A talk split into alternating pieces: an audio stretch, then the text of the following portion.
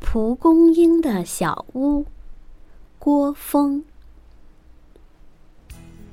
在野外的草地间，蒲公英弟弟和野菊妹妹一起建筑一座小屋。这座小屋有很大的玻璃窗，室内有许多小椅子、小凳子，有三个书橱。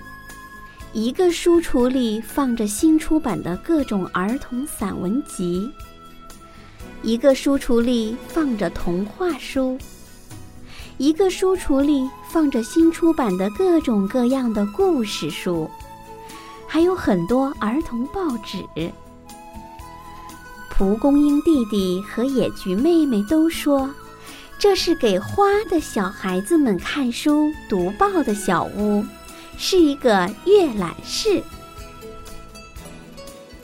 有牵牛花的蔓条和绿叶从这小屋的屋顶上垂下来。野芋的阔叶子在小屋的玻璃窗外迎风摇来摇去。早晨的太阳照在玻璃窗上，野芋叶的影子。好像芭蕉叶的影子摇来晃去，好看极了。这一天是星期日，早晨的太阳刚升上来不久，花孩子们听见铃声响了。这是蒲公英弟弟摇响的铃声。他在小屋的门上装了一个铃。这铃是用龙舌兰的花朵做成的。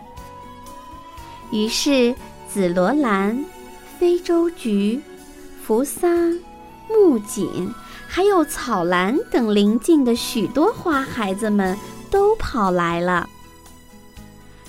他们安静地坐在小椅子上，坐得端端正正的，一点声音也没有。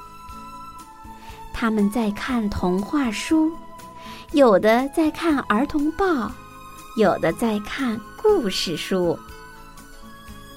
真是一点声音也没有。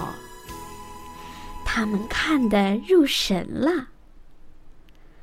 他们轻轻翻开书页，当然有时看得高兴了，也会发出轻轻的笑声。